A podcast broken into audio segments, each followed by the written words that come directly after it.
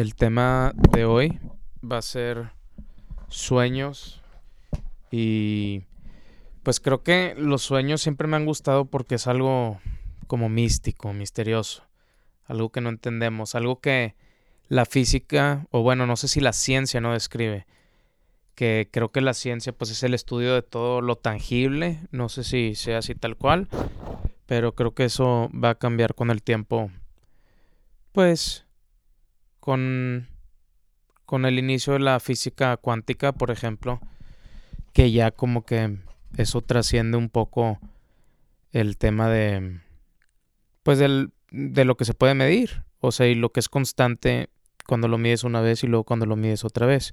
Al menos que puedas medir lo variable. O sea, si está más caliente, más frío, pues puedes medir eso. O sea, sí, no es constante. Ahora, igual, y muchas cosas no son constantes en maneras que no podemos percibir. O sea, y no me tengo que ir tan lejos. El simple hecho de que perros escuchan más que nosotros.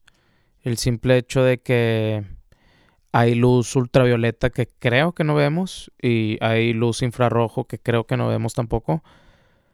O sea, eso ya nos habla de... Está bien loco, la neta, o sea, de otro... No sé cómo se diría en español un realm. Como un, a ver, realm en español. Vamos a buscar. Este... Porque creo que es una palabra muy... Eh, es que reino no me gusta. Realm, no, no sé.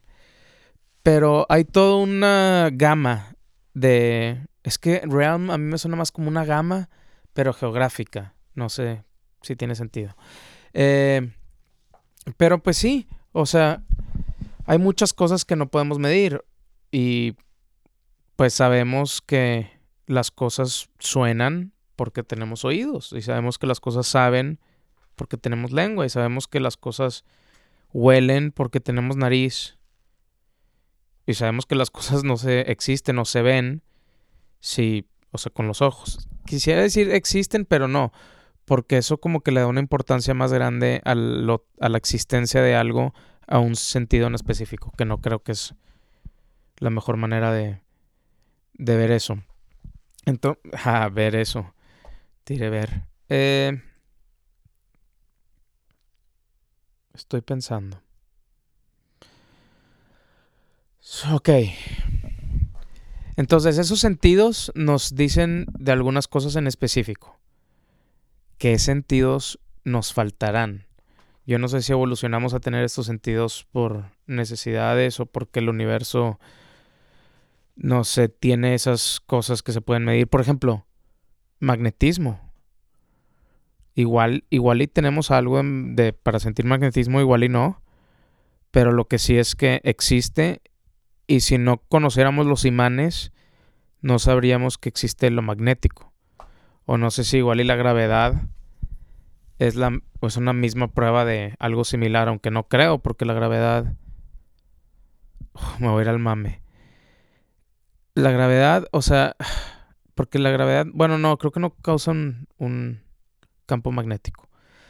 Total, nada que en algún momento pudimos sentir lo magnético igual y que en un, en un futuro podamos sentir lo magnético. Y me recuerda la serie de Better Call Saul. Saul, eh, no sé cómo se dice. Better Call Saul. De, que es como una, un spin-off. O sea, una, una serie de, antes de Breaking Bad. Y en esa, el personaje principal, Saul, el abogado, tiene un hermano que el hermano hace cuenta que siente que... O sea, como que no, no sé si es un tipo de enfermedad mental. Bueno, pues yo creo que sí. Pero él decía que sentía como que los... los pues la electricidad, o sea, el, el güey, pues no sé si era una fobia o si se sentía físicamente mal con eso, pero o sea, celulares, prender focos, todo. O sea, el güey vivía en una casa donde desconectó toda la electricidad y, o sea, no había nada eléctrico. Cuando el vato iba a visitar a su hermano, en el, o sea, afuera donde dejan el correo, el güey ahí ponía su, así en las, como en las casas gringas, no sé si aquí también lo hagan, pero las, las cajas de correo que hay así en los jardines. Entonces ahí lo puso, o sea, ahí lo ponía para entrar, o sea, porque el hermano era de que no, o sea, aquí no entra nada magnético.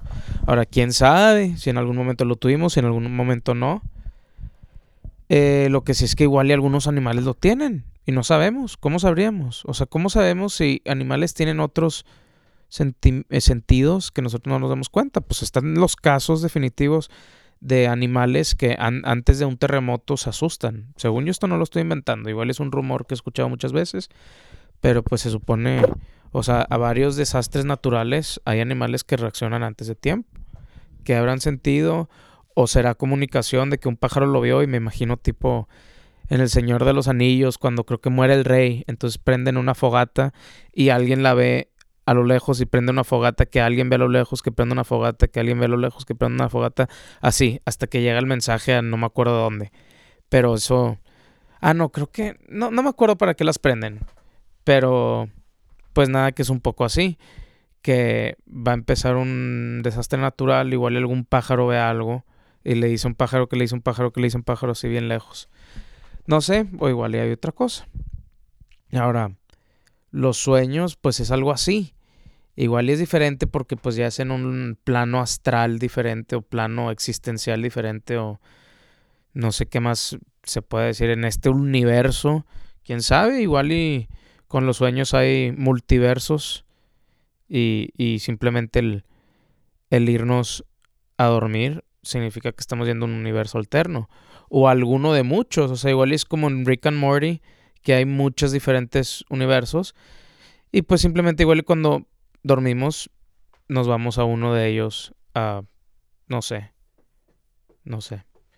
Ahora estoy pensando, si eso sería verdad, significaría que en algún otro universo, una versión de mí o de otra persona tiene chance de soñar que soy, o sea, soñar que soy yo. Y si, si estuviera como yéndose a otro multiverso, significaría que sería él o sea, soñando ser yo. No sé si tiene sentido lo que dije. Pero es que me gusta mucho. Todos los temas que no tenemos manera de, decir qué es, me interesan mucho. Porque puede ser cualquier cosa, esa es mi teoría. O sea, no sé. ¿Qué nos dice que no?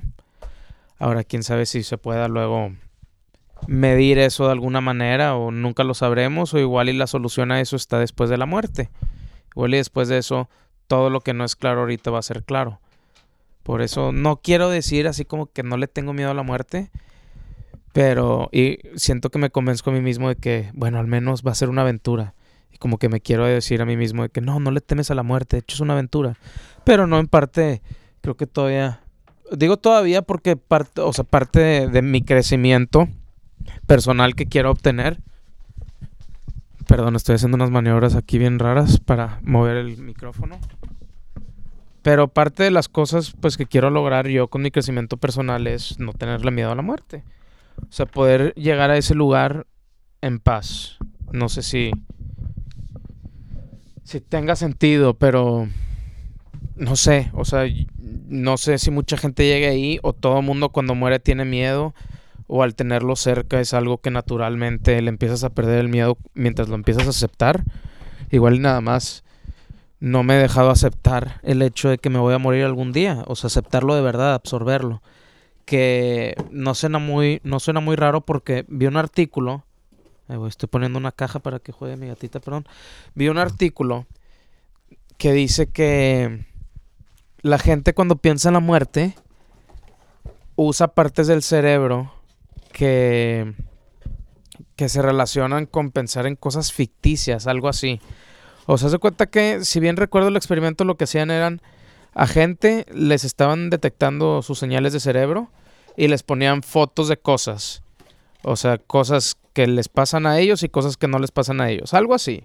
O sea, no sé, una foto de su casa, se, sentirían alguna foto de casa de alguien random, sentirían otra cosa.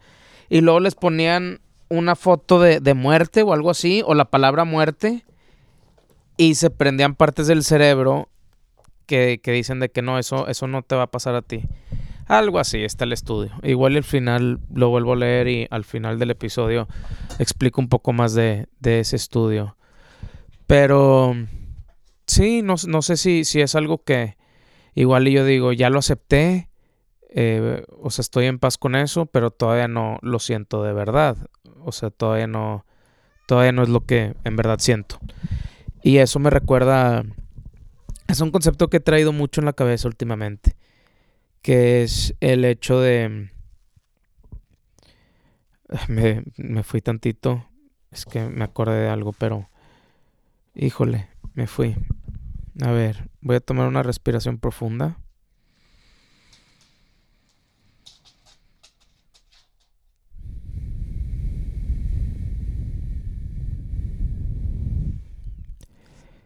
Ya me acordé.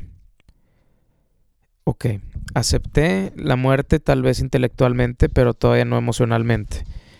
Y a lo que eso me recuerda es, es el miedo al infierno, que pues creo que se asocia también con lo desconocido. Y yo crecí muy católico y de hecho hasta en algún momento en mi vida quería ser papa, nada más para no irme al infierno. O sea, yo le tenía mucho miedo al infierno.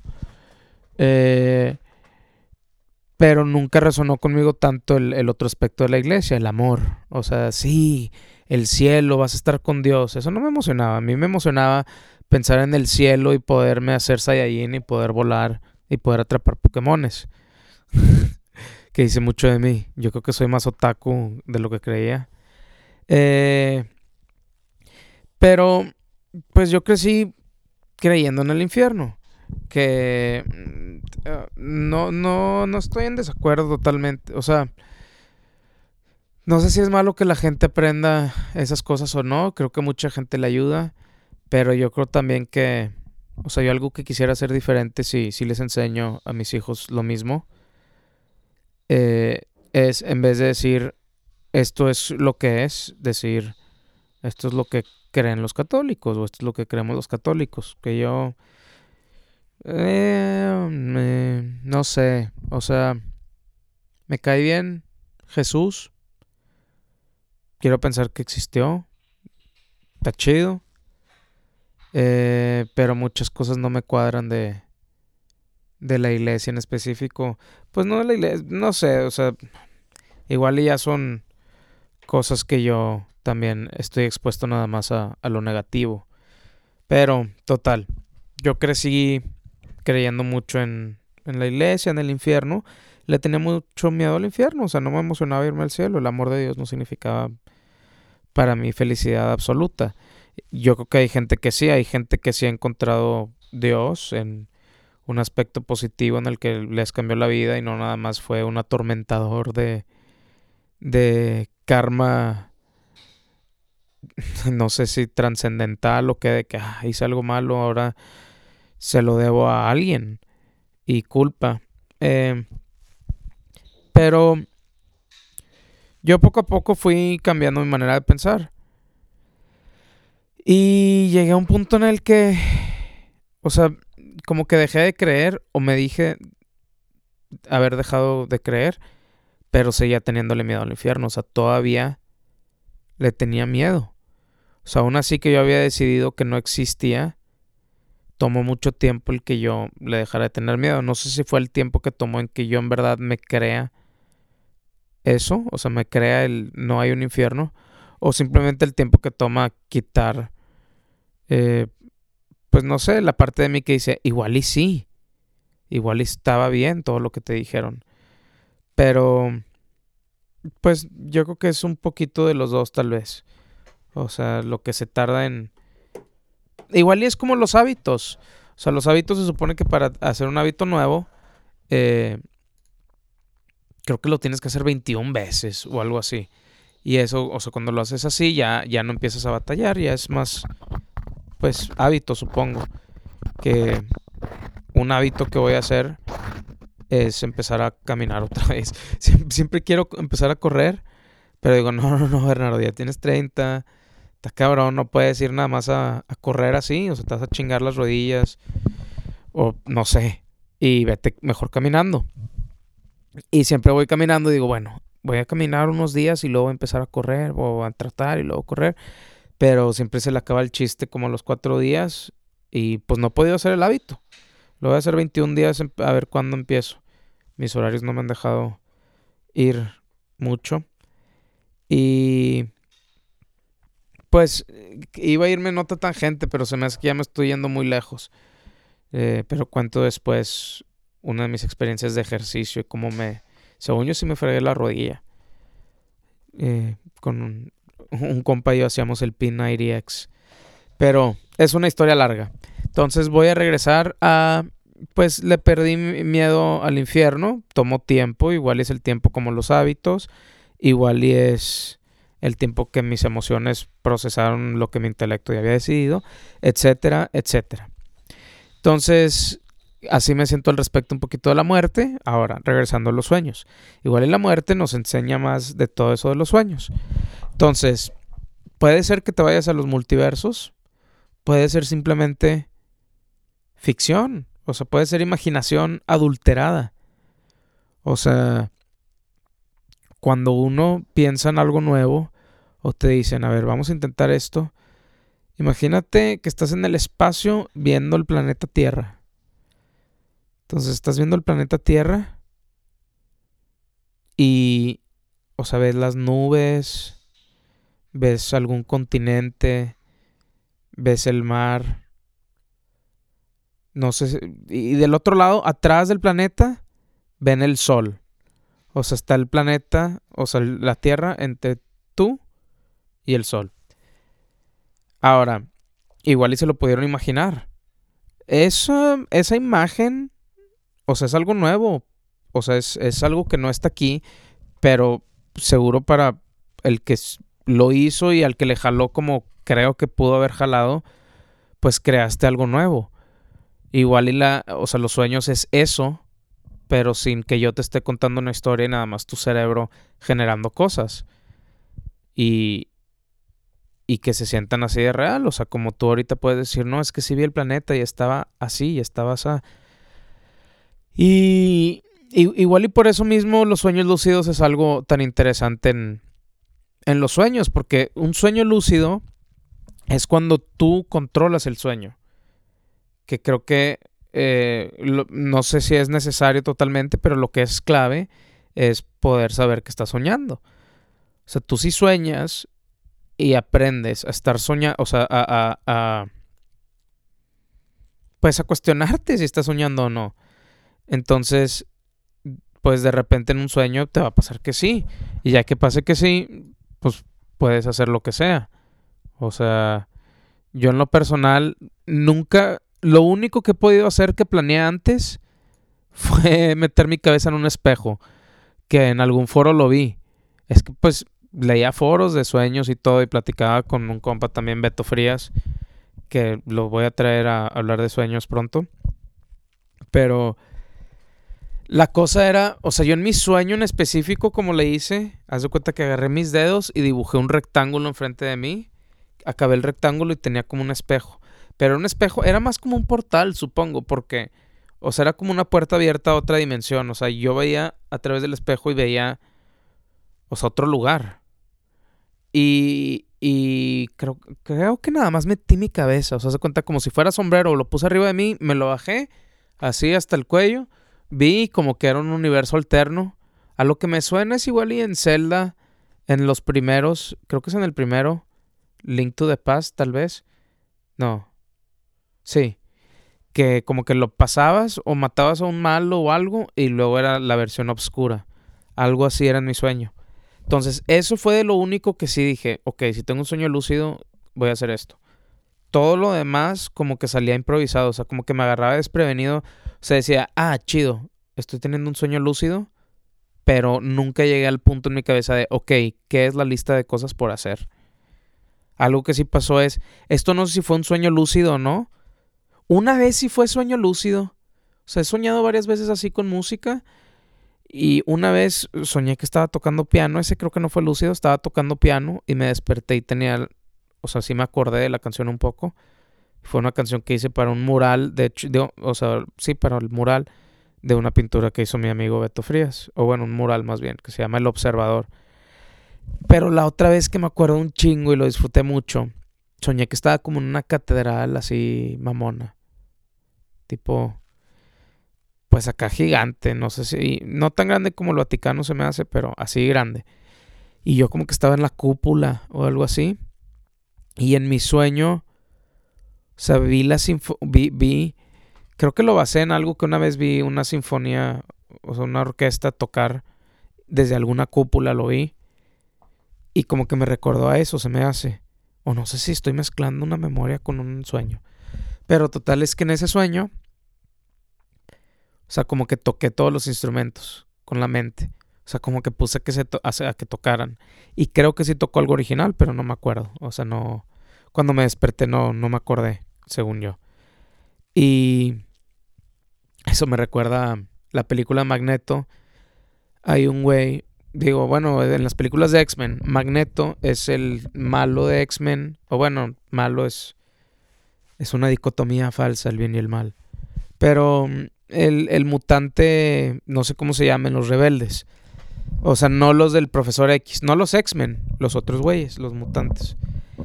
Y, y Magneto controla el metal con la mente.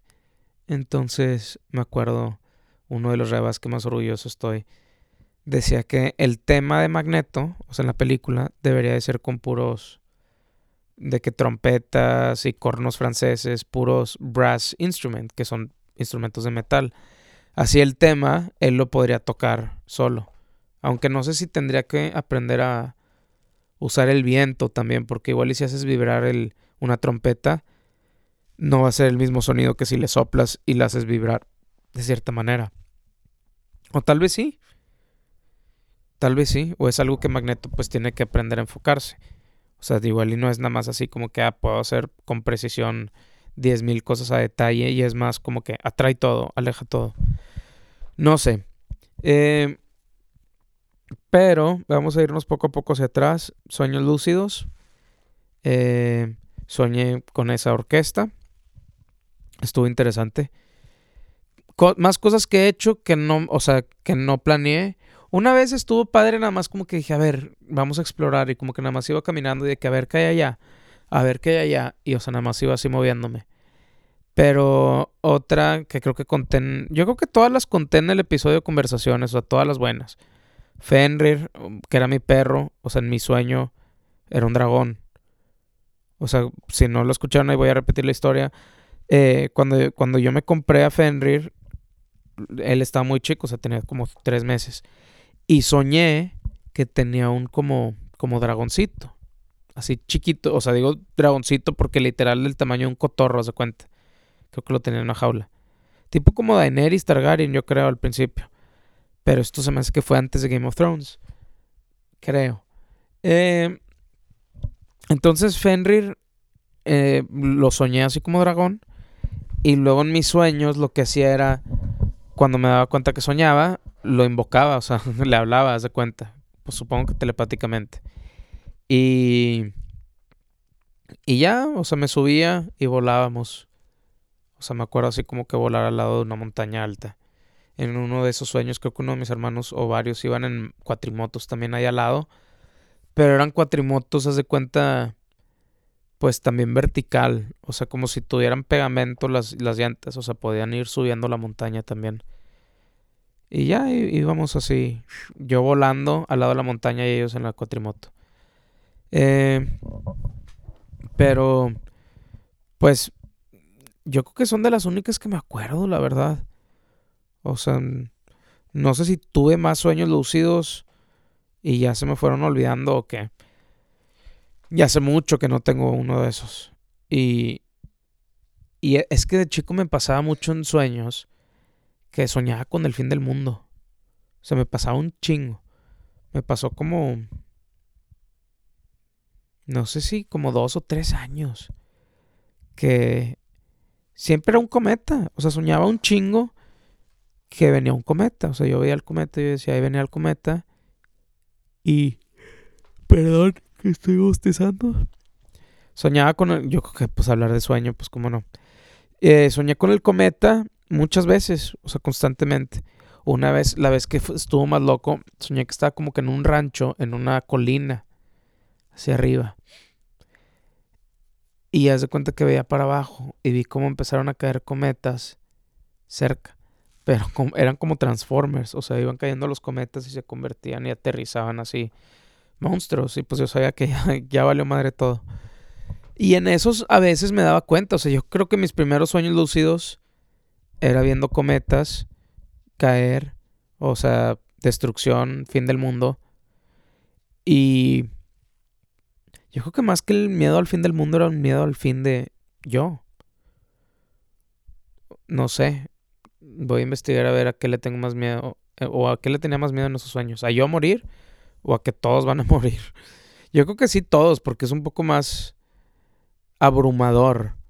O sea, el de que, ah, me voy a morir, pero todo el mundo que amo también. Está bien cabrón. En uno en específico, no sé cómo sabía todo el mundo, pero se cuenta que iba a caer un cometa y iba a partir el mundo en dos, el planeta en dos. Y como que... Como que sí. Perdón otra vez. Tengo que dormir, son las 5 de la mañana. Eh, pero... El, el cometa iba a partir el planeta en dos. Y, y yo me estresé porque yo estaba en la escuela y mi familia en, en la casa. Y hace cuenta que iba a pasar justo por Monterrey. Entonces yo me iba a quedar de un lado y ellos de, lo, de otro. Y yo de que no mames. O sea, ni siquiera me acuerdo si existía el internet. Yo creo que sí. Pero era como que. O sea, no sé si el internet va a jalar para allá también. O sea, pues simplemente aceptar que, que, iba, que iba a estar lejos de ellos. Eh, para siempre. Que me la estoy tripeando bien cabrón. O sea, el planeta Tierra, si eso pasara, o sea, qué suerte si se quedan así los pedazos cerca. O sea, que eventualmente en unos años ya pueda haber naves espaciales que vayan de una mitad del planeta al otro. Pero la otra es que parte el planeta y uno se vaya para un lado y otro para el otro. Luego imagínense 10 años después, o sea, de que ya estuvieron checando las órbitas, consiguieron suficiente data y es de que uno de los dos pedazos va directo al Sol. Qué trágico estuviera ese pedo. Estuviera bien feo. Pues ojalá y fuera el pedazo donde está la mayoría de los cohetes espaciales para que se escape la mayor gente posible. Igual y no está mal tener un plan de contingencia para eso, contingencia. Pero yo creo que hacer naves espaciales suficientes para todos es un problema que requerirá mucho tiempo y recursos más que nada hacer. Que yo creo que un proyecto muy cercano a esa ambición. Bueno, no. Igual nada más digo eso por su época. Fueron las pirámides de Giza. Hablando de pirámides de Giza, en un sueño una vez vi una pirámide así mamalón. Creo que era cuando me puse el espejo, en, o sea, así. Si bien me acuerdo, parece que estoy inventando historias porque como que estoy conectando todo, pero si bien me acuerdo, iba yo, en, o sea, montado en Fenrir, volando sobre una pirámide que estaba al lado de, de un río. Y, hice el espejo y me lo puse y lo, me lo quité y seguí y ya, eso es lo que me acuerdo del sueño. Pero, eh, pues sí, el fin del mundo soñé mucho con eso. Y lo que sí hacía en esos sueños era que me enseñaron a... Bueno, o sea, se convertían en sueños lúcidos los peores de ellos, que yo decía, ni de pedo, esto es un sueño. Y cuando pasaba eso, al menos en ese tipo de sueños, o sea, no quería tomar la chance de que sí o no. O sea, decía, o sea, me, me negaba a creer que era realidad. Por eso pensaba, o sea, por eso me daba cuenta que era un sueño. Y lo que hacía en vez de decir, ah, bueno, estoy soñando, qué chido, dejado algo, era pues no, estoy soñando y se va a acabar el mundo y ya quiero que se acabe el sueño. Entonces lo que hacía era, en mis sueños, cerraba los ojos bien duro y luego los abría y ya me despertaba. Entonces yo creo que esas fueron mis primeras experiencias con sueños lúcidos. O sea, asustarme tanto que dije, esto tiene que ser un sueño y cerrar los ojos y abrirlos. Ahora, maneras de darte cuenta que estás soñando uno es tener un, cheque de realidad, ¿no? Que es como en Inception, la película Inception, el tótem. O sea, algo que hagas o que puedas hacer y saber si, si estás soñando o no. Uno de esos es intentar atravesarte la palma de la mano con un dedo de la otra mano. O sea, en un sueño no pasaría eso. Otro es simplemente ver tu mano, checar que tenga cinco dedos. Otra es leer algo o ver un reloj. Relojes ayudan mucho. Sí, o sea, en cuanto a que no te ayudan para nada en un sueño. O sea, si ves un reloj, va a estar confuso. Puedes, puedes una hora normal. Ahora, ya que veas la hora, te volteas, vuelves a ver la hora y comparas si pasaron mucho tiempo o si ahora dice algo diferente el reloj, pues estás soñando, compadre. Y si estás soñando, a mí me pasaba que me emocionaba, entonces me despertaba por pura emoción. Y lo que yo me di cuenta que jalaba, que creo que lo encontré en internet, era verse a los, tenis y girar sobre mi propio eje. Eso como que me aterrizaba. Eh, sueños lúcidos. Pues hay varias técnicas. Está Waking Induced Lucid Dreaming. Que esa era la que yo intentaba hacer y, no, y la verdad creo que nunca me jaló. O sea, siempre me quedo dormido. Y voy a empezar a intentar hacerlo seguido. Pero cuando hacía eso era... Eh, o sea, cuando, cuando se hace el Waking Induced Lucid Dreaming es cuando te estás quedando dormido e intentas no quedarte dormido. O sea, no mover tu cuerpo y ya y saber, o sea, estar con la mentalidad de que te vas a dormir, pero a la vez, perdón, a la vez mentalizarte que, o sea, que te quieres quedar despierto. Entonces, pues lo mejor es ponerle atención a la mente. Que no significa eso ir a donde la mente te quiera llevar. Yo creo que lo que recomiendo primero es intentar calmarla, o sea, meditar. Y luego empezar a pensar en cosas, pero no en qué voy a hacer mañana, qué voy a hacer hoy, este problema que tengo que resolver, no. Intentar esperar a que la mente tenga una semilla, o tú puedes decir, a ver, pa, inventar una palabra y ver a ver qué crea el cerebro. Y ese tipo de pensar tú ya no lo estás controlando. Yo creo que así como que te puedes ir arrullando hacia ese estado de dormir. Que la verdad no hace mucho que no lo practico y es de esas cosas que dices, ah, lo voy a hacer y te acuestas y luego te da sueño y se te olvida o dices, ay, no, otro día. Creo, creo que normalmente se me olvida. O sea, no tengo memoria de, de pasar veces así que diga, ah, no, qué flojera, mejor ya no, me voy a dormir. Pero igual es porque hace mucho que no tengo esas experiencias o no lo tengo tan presente el tema de los sueños que no me emociona lo suficiente como para decir, ah, a huevo, déjalo intento. Pero toma un sueño lúcido el quedarte clavado. O el, pues acordarte de cualquier sueño es emocionante. Que algo que se recomienda mucho si, para alguien que quiere intentar hacer o soñar, tener sueños lúcidos, es tener un diario de sueños. O sea, cómprate una libreta o consíguete unas hojas de máquina, lo que quieras. Eh, y, y tenlas al lado de tu cama o sea, y si te despiertas a medianoche o a, las, a esta hora a las 5 de la mañana y, y, te acuerdas de que estabas soñando, lo apuntas. Muchas veces esos apuntes no van a tener sentido y toma mucha voluntad. O sea, el, el, decir, madres, deja abro los ojos, deja agarrar una pluma, deja escribo y luego me vuelvo a dormir, toma mucha más voluntad de la que uno puede creer. Eh, y, eso va a hacer que siempre estés pues con ese tema constante. O sea, igual y también así se crean los hábitos. El simple hecho de pensar en sueños tres veces al día, pues que, que, que haga que pues que sea un hábito pensar en sueños y si piensas en un sueño o si piensas en sueños dentro de un sueño, muy probablemente vas a decir, ah bueno, primera regla de pensar en sueños, estoy soñando o no. Ok, segunda regla, lo que sea. Otro reality check muy bueno que he escuchado es el de pasar por abajo de una puerta. Bueno, no, no, no así tal cual. Pero hay gente que cada vez que atraviesa una puerta eh, se cuestiona si está soñando. O sea, es un reality check. O sea, si tú te acostumbras a cada vez que cruces una puerta decir estoy soñando o no, eventualmente vas a pensar eso en un sueño. Creo yo.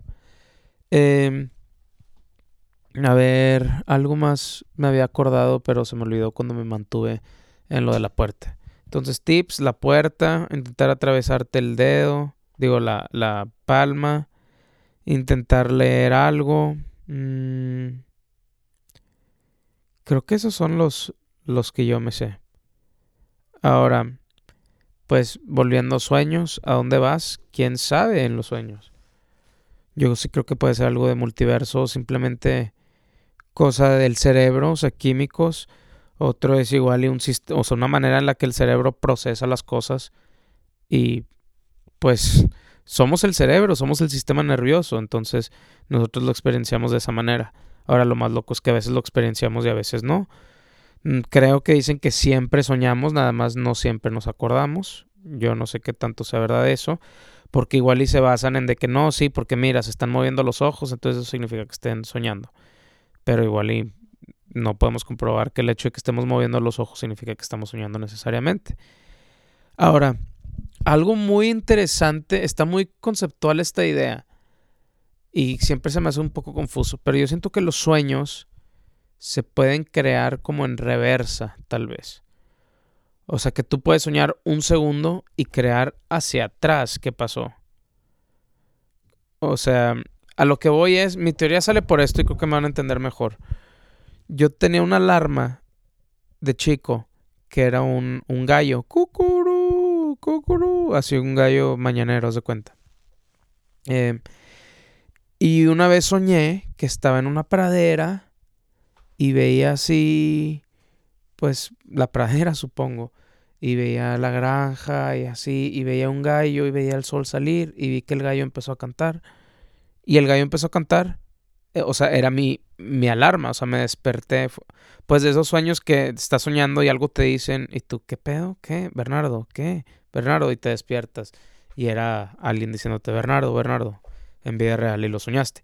Ahora, soñé con ese gallo, o sea, y tuve toda la historia de antes de, o sea, que estaba en la pradera, que estaba saliendo el sol y luego cantó el gallo.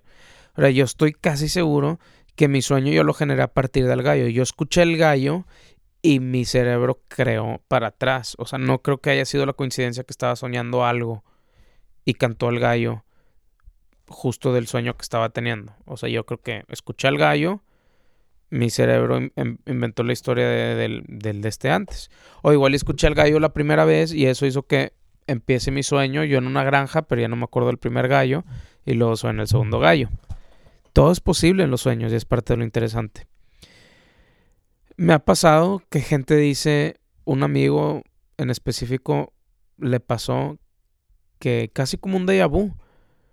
O sea, estábamos platicando dijo, güey, soñé, o sea, soñé esto, soñé anoche, o sea, nosotros tres o los que seamos cotorreando aquí. Estuvo bien raro. O sea, creo que gente ha tenido experiencias así. Si alguien ha tenido experiencias raras de sueños, me encantaría escucharlas. Me las mandan a Limilemon en Twitter. Quiero, pues, que la gente participe. O sea, me gustaría hacerlo también como de cosas paranormales y místicas y así. Eh, creo que se entiende el hecho de que no creo en esto. Como que siempre hay un miedo social de que, ah, el pichoto loco ese, que se cree ese güey que habla de no sé qué.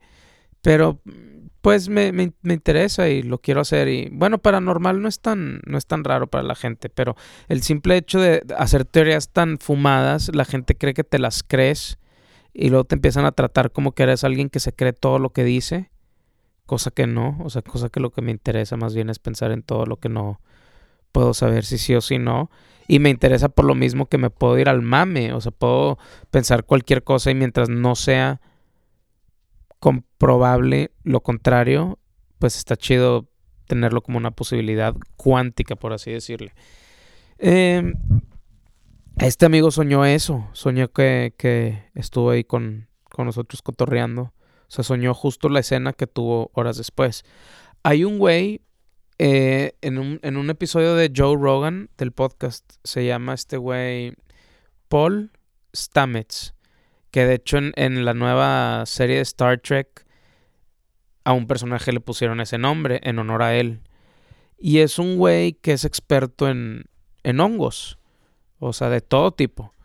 Eh, desde nutritivos, venenosos, funcionales, eh, alucinógenos, eh, creo que dije destructivos en cuanto a naturaleza, o bueno, no destructivos, pero supongo que tal vez conquistadores, que creo que el organismo vivo más grande que existe, o bueno, que conocemos, o que, que, que existe en el planeta tal vez, o que conocemos, es un, es un sistema, o sea, es un hongo gigante que creo que está en Estados Unidos, así en, entre varios estados.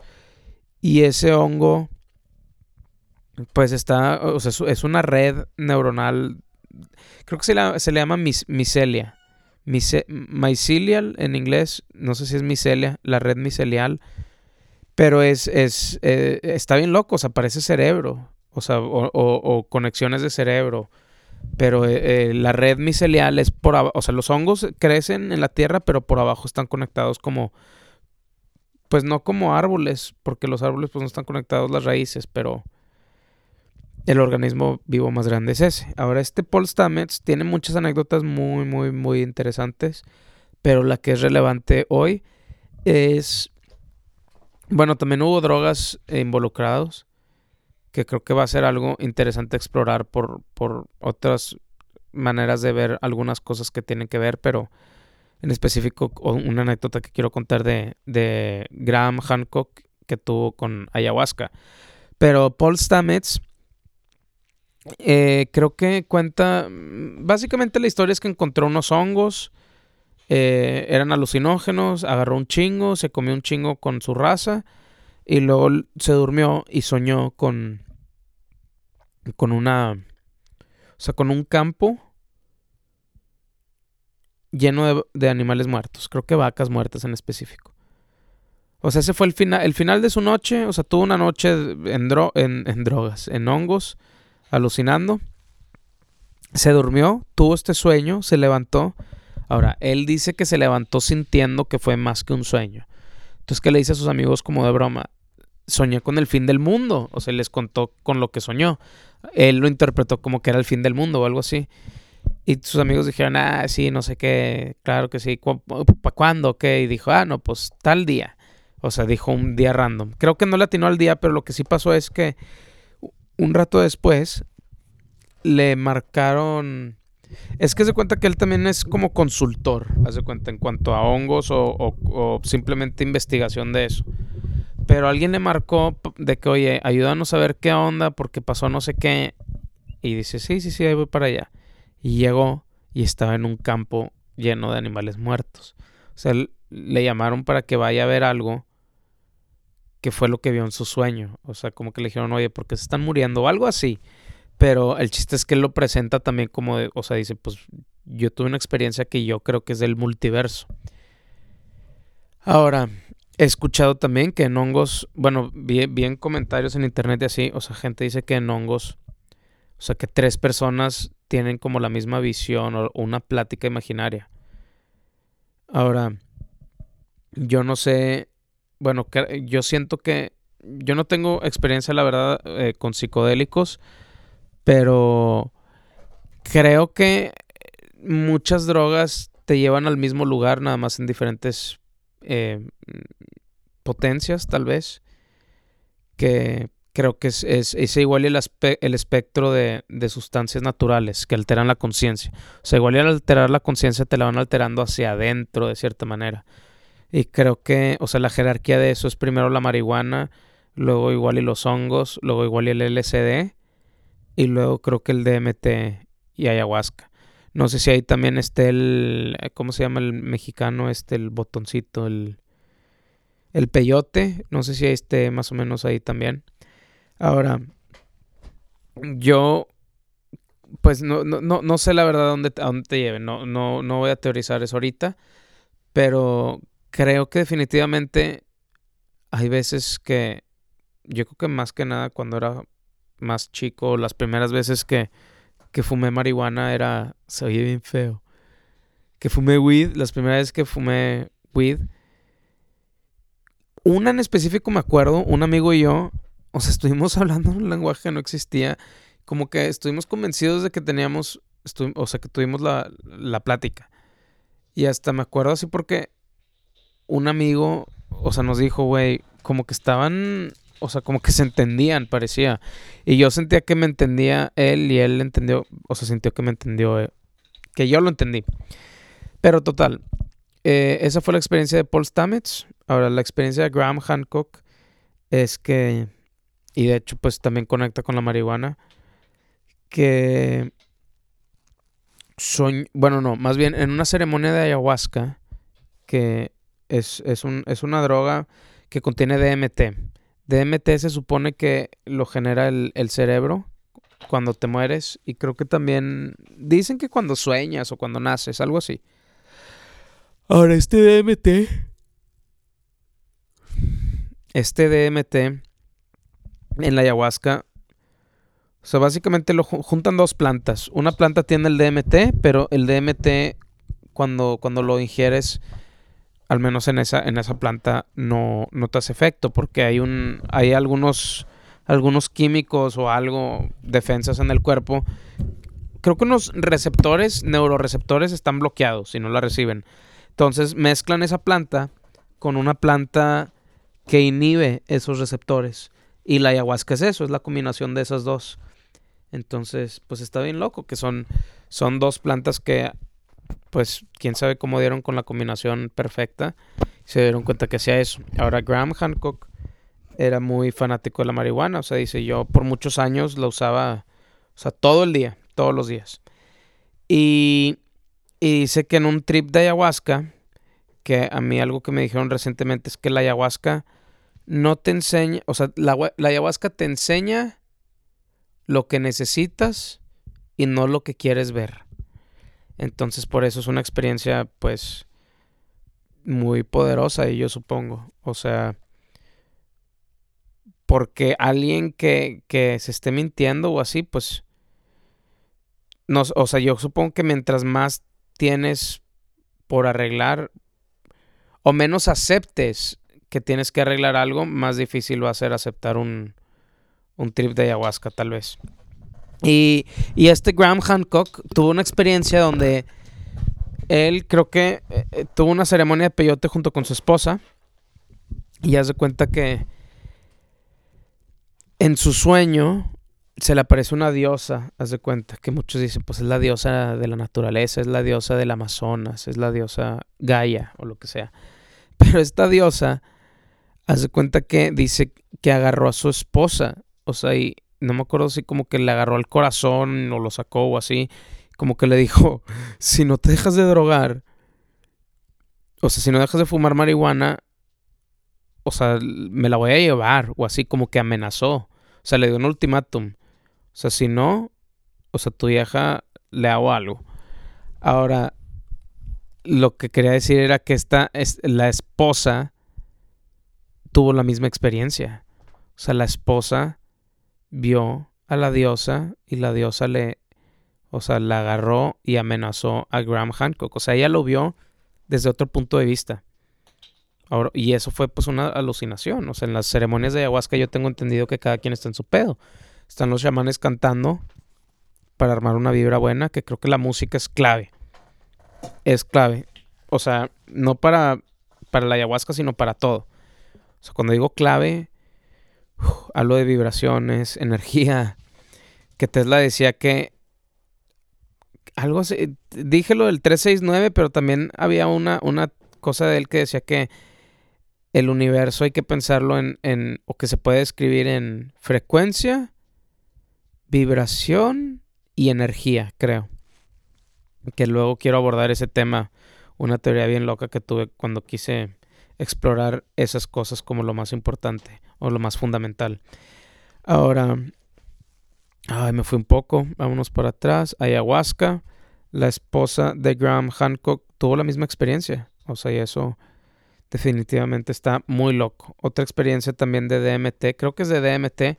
El DMT se puede hacer de varias maneras y, no lo recomiendo a nadie. Yo no, o sea, yo no, no importa si lo he hecho o no, pero, o sea, no, o sea, no lo puedo recomendar, no lo puedo tampoco decir. No, no sé. No sé, pero me interesan los temas, igual y no me siento listo todavía para hacer esa exploración yo. Que al, eh, mucha gente sí, hay, hay todo un término de, gente que les dicen psiconautas. Un psiconauta es alguien que busca, pues no sé si el crecimiento personal o en específico espiritualidad por medio de, de sustancias que alteren la conciencia. Eh, y para, para muchos el DMT es de lo principal. O sea, hay experiencias muy locas que he escuchado. O sea, en YouTube hay uno que se llama High Dose Experience, o sea, la experiencia de, de dosis alta. Y es un güey que en un, en un estudio en Estados Unidos le metieron una cantidad increíble de DMT en un hospital como un experimento. Y el güey cuenta su experiencia de cómo se deshizo la realidad frente a sus ojos. Y luego él era un dios y tuvo que rehacer todo de cero. Y así regresó a la realidad. Eh, pero el DMT, o sea, está en la ayahuasca. Dicen que cuando, cuando, cuando te mueres lo sueñas. Por eso mucha gente dice que igual y, bueno, no sé si mucha gente, al menos esto yo lo digo, que igual y varias de las experiencias de cercanas a muerte o después de la muerte igual es del DMT. O sea, gente que dice, no, pues vi, vi, vi todo pasar ante mis ojos igual y es similar a una experiencia de DMT. No sé porque no he tenido una experiencia de DMT ni cercana a muerte. Bueno, cercana a muerte es, dramático, pero creo que un poco. Una vez casi me ahogo. No sé si ya lo conté, pero es una tangente que no voy a tomar hoy. Em, bueno, nada más voy a tomar una tangente rápido con eso, porque va con los sueños y eso. Quiero ver nada más si ya acabé de hablar del otro. Ah, bueno, DMT, rápido para cerrar. Eh, se puede en la ayahuasca el cuerpo, o sea, el cuerpo a veces lo suelta. También creo que hay algunas algunos métodos así con alguna medicina o algo. Bueno, un amigo me dijo que así lo aplicaba. No sé si es no me acuerdo. Creo que, o sea, pues un amigo gringo. Pero me dijo que, o sea, primero que nada, o sea, es muy peligroso. Más de esa manera, o sea, es la manera más tonta de hacerlo y menos segura.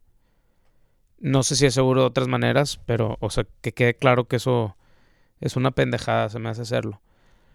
Eh, o sea, pendejada en cuanto a salud, porque los, lo demás, según yo, no, no, no tienen tanto riesgo asociado, menos en, en pues situaciones controladas, gente con experiencia, un, un buen chamán eh, que te esté cuidando. El DMT eh, pues en unas medicinas. Este compa me dijo que él, él lo hacía de repente, pero la última vez que lo hizo es porque creo que era DMT, puedo estar inventando y era otra cosa. Pero dice que de su pared salió un güey así, o sea, como un guerrero hecho de pared, y que le dijo, esta es la última vez que te metes este pedo. y ya el vato no se volvió a meter ese pedo. Entonces, pues ahí el DMT le dijo no más DMT, así como a Graham Hancock le dijo no más marihuana.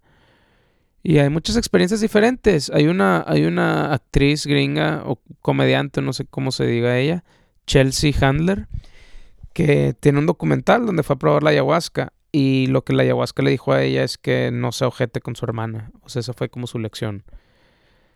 Eh, pues sí, dicen, te enseña lo que necesitas ver y no lo que quieres ver. Y está interesante, o sea, hay unos güeyes, los de Charisma on Command, que tienen un podcast, se llama el Charlie and Ben Podcast. De hecho, pues ellos como que quieren eventualmente hacer una clínica de ese pedo, o sea, porque ellos lo ven como algo terapéutico, que yo creo que también hay mucho poder en eso. Así como en, pues ya hay muchos estudios en Estados Unidos que están haciendo experimentos de salud mental con, con pues, hongos alucinógenos que es la psilocibina, o que lo están haciendo con MDMA, que es creo que éxtasis. Le dicen también, no sé si es la tacha. Eh, la neta no sé yo a los, a los slangs de drogas, nada más de la weed. Eh, ahora, estos güeyes dicen que está bien interesante porque creo que cuentan que un amigo de ellos pues es muy enfocado en cosas que ellos no consideran pues lo mejor, ya sea dinero, dinero, dinero, dinero, dinero, dinero, dinero, poder, poder, poder, poder, poder, poder, poder. Entonces como que le dicen a esta compa, güey, ven a este pedo de la ayahuasca, te va a cambiar la vida, te va a enseñar qué pedo. Y que el güey dijo, no, o sea, no, no quiero que me cambie. O sea, me gusta mi vida y me da miedo que me enseñe que hay otra manera de vivirla. Y, y, o sea, el ego, yo ahorita no quiero vivir otra, entonces no quiero esa experiencia. Em, que pues está interesante y yo creo que pues es muy listo también. Yo creo que eso es a lo que le dicen estar listo para la droga o no. Si sabes que estás listo para hacerlo, o sea, hacer lo que sea para crecer o no sé, pues igual es, es, es una experiencia más ritualística para uno. Ahora, el DMT también se puede con, con el sapo. Eh, creo que es aquí en México. Es un sapo, no, no sé si, no sé de dónde. Pero este sapo suda, excreta, creo que es la palabra. Em, pues una sustancia que luego, eh, no sé si lo suda o qué, pero esta sustancia creo que la, no sé cómo la cristalizan o si la ponen en vidrio y luego ah, de ahí se lo fuman o qué. Pero esa es otra experiencia. O sea, y, y creo que es de las más potentes esa, que es la 5MEO DMT, creo que es ese. Pero son experiencias cortas, creo, y te llevan muy profundo. O sea, hay gente que se topa criaturas ahí. Les dicen los, los elfos eh, maquinarios, supongo, machine elves. Y hay teorías interesantes de que igual y son las matemáticas del universo representadas de una manera que tu conciencia se comunica con ellas o no, no se te enseña, te enseña el camino natural tal vez. No tengo idea, no tengo idea. No todo el mundo tiene contacto con estas entidades, pero he escuchado historias en internet de, de gente que sí lo ha hecho. Ahora, no sé cómo Mm, me fui para allá, pero creo que tiene que ver, o sea, porque para mí el sueño es, es algo psicodélico, o sea, es, es, conciencia, no sé cómo se dice sin filtro, no es, no es adulterada, pues sin filtro, a, a, no, no sé cómo se dice. Y puede ser cualquier cosa, o sea, está cabrón. Y yo creo que la mejor manera de, de intentar entenderlos más es es aprendiendo a, ser, a tener sueños lúcidos. O sea, es la mejor manera de explorar. Porque no nada más puedes explorar de este lado, sino puedes explorar también dentro de ellos, creo yo. Hay un, güey en internet, creo que se llama Sight Substance, que es un vato en YouTube que hacía videos así como, pues él dice de, de informar, o sea, como de educación sobre psicodélicos y así. Y él dice que, pues una teoría es que igual y tal vez estas sustancias están para podernos contactar con, con seres que no nos vamos a poder contactar físicamente ya que están en un sistema solar tan lejano al nuestro. O sea que nunca vamos a llegar para allá, pero igual estas son maneras de, de comunicarse con ellas. O sea, porque si hay gente que se ha perdido mucho en eso. Terence McKenna, famosamente, él, consumía mucho psilocibina, los hongos. Y él sí, pues de repente saca unas teorías que pues están un poquito más fuera de lo común de lo normal, hipioso. Creo que hablaba de, de gente lagarto. O sea, que lo contactaban. No sé, algo así. O sea, igual y otras historias de él son más aterrizadas y otras más locas. Pero tiene historias interesantes, eso sí. Eh, y puntos de vista interesantes. Sueños. Un sueño que me acuerdo mucho porque es el más raro en cuanto a, a dinámicas de sueño. Bueno, me ha tocado soñar lo mismo con alguien. Ahora, no sé si esa persona me lo dijo nada más por decírmelo. O sea, de que, ay, sí, yo también soñé lo mismo. O si sí lo soñó. Y pues eso está muy psicodélico también. Era como un, si bien me acuerdo, la escena era como un día o sea, que era mitad día y mitad noche. Y de hecho un día tuve así, una vez con una banda que tocaba. Nos subimos al techo y como que iba a llegar un, una lluvia pesada. Y entonces se veía de un lado soleado mamalón y del otro oscuro. Ojalá se lo hayan imaginado y hayan creado algo que no existía antes. Que yo creo que se crea con la imaginación, pero pues en esta realidad pues hay que, hay que llevarlo un poquito más allá de la imaginación. Para, no sé, no sé, iba a decir tener resultados, pero quién sabe, igual hay gente que no quiere tener resultados y nada más quiere imaginarse la mayor cosa posible, el mayor número de cosas posibles, perdón. Y no necesariamente hacer el mayor número de cosas posibles. Igual imaginándote muchas cosas posibles es como te topas cosas posibles de hacer. Pues gente como, como Tesla como Elon Musk, que está cabrón. O sea, es gente que sabe para dónde va la tecnología y la hacen antes de que alguien más la pueda hacer. Ya sea Elon Musk con PayPal o Tesla con el motor de, de corriente alterna, que él entendía que era lo más óptimo. Eh, sueños, uno que tuve muy raro. Un compa soñó. ¿Cómo estuvo? No, yo soñé, más bien. ya ni me acuerdo cómo fue. Sí, no, no, no. O sea, no estuvo tan loco, más bien. Fue un sueño dentro de un sueño. Que eso le dicen false awakening. Un despertar falso. Cuando tú te despiertas de un sueño, pero estás todavía soñando. Igual es bueno cada vez que te despiertes cuestionar también si estás soñando o pensar en sueños y eso también puede ser un reality check de cada vez que te despiertes. Ahora, yo soñé más bien, es que pensé que él había soñado algo similar, pero no. Yo soñé que soñé. O sea, bueno, les voy a explicar de adentro hacia afuera. En mi sueño estaba yo en mi casa, iba hacia la escuela. Ah, no, todo fue en un sueño. Ok, yo soñé que estaba en la cochera de mi casa y hacía viajes en las mañanas para la escuela. Entonces soñé que pitan, bip, y yo ah, ahí voy para allá. Y ya había un carro en la cochera y el carro me habla. Y era mi compa. Me dice, eh, soy Carlos. ¿Qué pedo? y yo, ¿qué pedo? O sea, era un carro. Nada, güey. Nos vamos al rato en, en la escuela o algo. Y yo, bueno, sobres. Y luego llegué a la escuela, esto es en el sueño, es que sí me acordaba mal, y en el sueño él me dice, o sea, ya veo a, Carlos y me dice, güey, soñé que era un carro y hablaba contigo. Y yo le dije, no mames, yo ahorita me topé al carro. O sea, tú cuando soñaste te convertiste en el carro. Ahora, ese es la última idea que quiero explorar aquí. El que igual o sea, es que yo puedo decir, si sueñas, te vas a otro universo. O si sueñas, te vas a otro lado. O sea, igual, y hay diferentes tipos de sueños. Igual y hay sueños en los que sí, pues, igual y ni, ni son sueños. Es lo que la gente le dice proyección astral. O sea, que la gente dice, no, sí.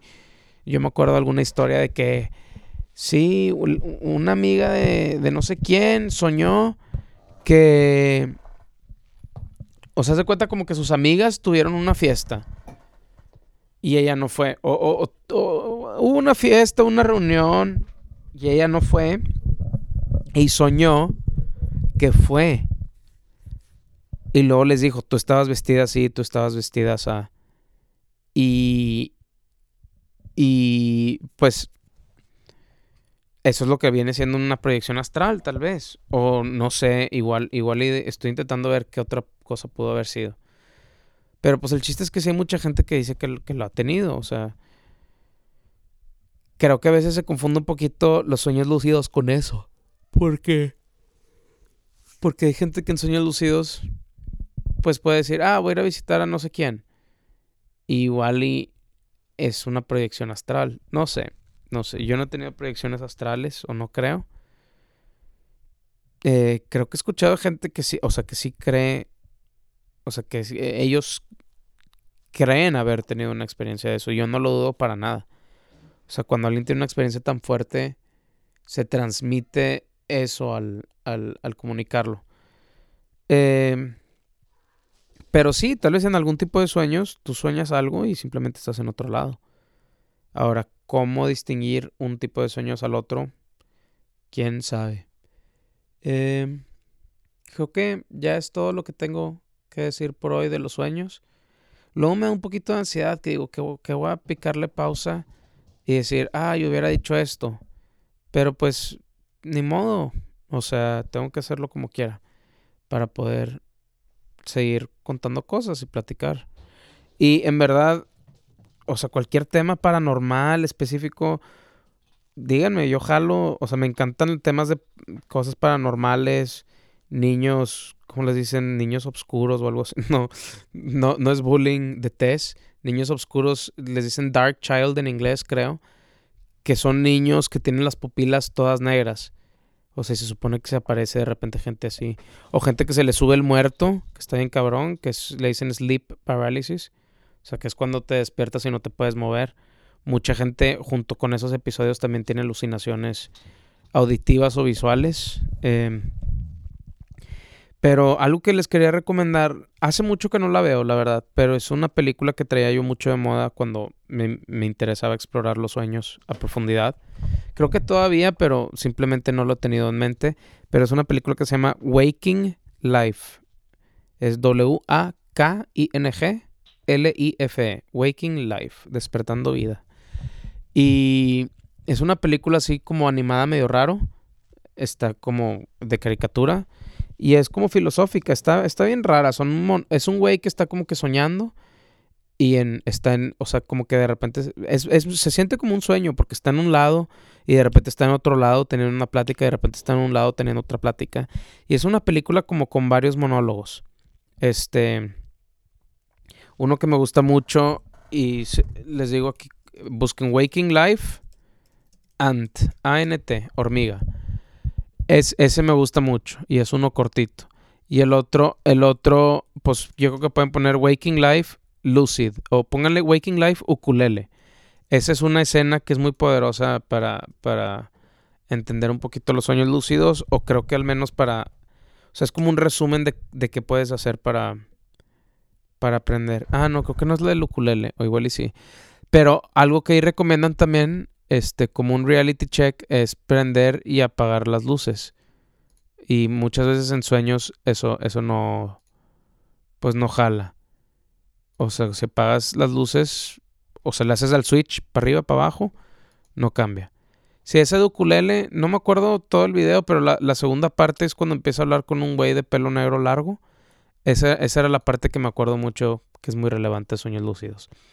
Recomiendo mucho esa película. Este. Me quiero acordar de alguna otra película buena de sueños. Bueno, pues no de sueños, pero Inception está padre. Ah, creo que sí es en sueños. Inception, de hecho. Eh, y pues ahí está el concepto de los tótems. Yo creo que consumir en específico contenido, ya sea películas, videos, canciones, lo que sea, poesía, que tenga que ver con sueños, eh, hace que uno pueda estar presente. Ahora, esto no tiene mucho que ver específicamente, pero como hablé un poco de cosas misteriosas y qué pasa después de la muerte, etcétera, les quiero recomendar una, un cuento en internet que se llama The Egg, el huevo, de Andy, A-N-D-Y, Weir, W-E-I-R. Ese cuento me gusta mucho y pues espero también les pueda gustar. Me gusta porque no, no les voy a decir, no les quiero spoilear nada. Eh, pero es una. Me gusta pensar que así son las cosas. O sea, no, no lo creo, pero se me hace algo muy atractivo la manera de. las reglas del universo que, ese cuento presentan. Eh, y pues creo que es todo por hoy. Los veo en la próxima. Igual hablo más de sueños. Quiero hablar así de cosas paranormales. Pensé que no iba a tener mucho que hablar de sueños. Y al parecer sí. Entonces, agradezco mucho. En Twitter me lo recomendó. Sea, alguien me preguntó de sueños. Déjalo de un shout out. Serge. Yo soy Serge con G. Eh, me dijo que le gustó mucho el, el, tema de los sueños en el episodio de conversaciones con Fernando Suárez Serna y Adrián Marcelo. Y me dijo, estoy chido que hables de eso. Y yo, sí es cierto, me gustan mucho los sueños y creo que me puedo explayar al respecto. Me fui en muchas tangentes, pero creo que así es la naturaleza de esto. Eso de las tangentes, la verdad, viene un poco del miedo de no tener mucho que decir sobre un tema. Entonces, como que todo lo que considero un poquito interesante, de cierto punto por arriba, me gusta explorarlo. También, pues siempre estoy abierto a cualquier feedback, la verdad, que pueda hacer el programa más entretenido Hoy quise explorar un poquito más como, pues aventurar de pensamiento de qué puede ser. O sea, no sé si es lo paranormal, pero al menos es lo paraconsciente o el subconsciente y son temas de los que es divertido insinuar. Y pues sí, quiero hacer más de eso, así como platicar de gente chévere después o de maneras de pensar de gente. Y pues bueno, gracias y sugerencias arroba limilemon. Hasta la próxima. Este es limón de un poquitito adelante en el futuro que el que escucharon o el que acaban de acabar de escuchar ahorita. Eh, quería agregar, agregar un, un, anuncio, pero si no me siguen todavía, eh, los invito a que me sigan también como That Hominem, es una cuenta que tengo, donde tuiteo en inglés ideas, pues, unas ideas padres, unas ideas tontas, unas ideas chistosas, unas ideas raras, no sé si ya dije raras, pero es que me acordé porque hice un tweet una vez que me recordó mucho el tema de hoy y se me hace muy relevante. Lo voy a buscar y lo voy a como quiera poner en el hilo de, de, este episodio en Twitter, en, en Lemon. Pero un tweet que dice, no, no lo he buscado, pero decía algo como, me pregunto, o sea, si, o sea, si existiera el cielo, me pregunto si se nos olvidaría esta vida tan rápido como se te olvida un sueño cuando te despiertas. Y pues sí, eso fue un tweet de That Hominem. A veces, o sea, a veces tengo ideas y como que las quiero encapsular en algo chiquito. A veces nada más son cosas que suenan divertido las palabras. A veces son cosas que, que traen como que casi una filosofía detrás de ellas. No todas, pero por ejemplo esa del sueño, pues no es una filosofía, pero pues es una idea interesante encapsulada en chiquito, que es lo que intento hacer. Ahora, la cosa es que en esa cuenta intento, bueno, lo he cumplido, es como una obsesión, o sea, tuitear todos los días. me da miedo comprometerme, o sea, siempre que lo digo, digo, por ahorita, para poderme echar para atrás. Pero, o sea, tampoco quiero que sea como una prisión de que no, bueno, pues eso ya es, lo tienes que hacer. O sea, siento que es, es algo de las nuevas generaciones, que escuché que en Instagram, o no sé, en TikTok, o no son de chingados, Snapchat, em, hay una, o sea, como que una cosa de spree de que si, si llevas todos los días, o sea, ahí, ahí va el contador de cuánto no has fallado. Pues el, contador en Dat Hominem va a cumplir un año en un mes y medio. Digo va a cumplir porque supongo que ya me comprometí a acabar el año. Después, eh, o sea, creo que estoy anunciando también que después del año no sé qué va a pasar con esa cuenta. Me gusta pensar que lo voy a seguir haciendo. Creo que decir que ya no lo voy a hacer sería rendirme. Como que me, me da miedo decir, güey, vas a encontrar otras 365 cosas que decir para el año que viene y me intimida. Pero creo que como los alcohólicos anónimos, un día, o sea, one day at a time, un día a la vez, Bernardo. Y ha sido divertido. Hay días que sí se empieza a hacer noche y todavía no tengo nada y lo primero que encuentre. Y tengo, o sea, tengo varias rechazadas, o sea, ideas que igual y en algún momento también, si, si no tengo tiempo, voy a recurrir a ellas. El chiste es que hay cosas interesantes, cosas no tan interesantes, pero una cosa interesante que hace poco puse ahí era eso, que me pregunto si después de la muerte, lo que sea que sigue, hace que se nos olvide rápido todo lo que conocemos, todo lo que fuimos, todo lo que somos, todo lo que amamos, todo lo que vemos, todo lo que escuchamos, todo lo que disfrutamos, todo lo que le damos follow a That Hominem y a Limy Lemon. Hasta la próxima.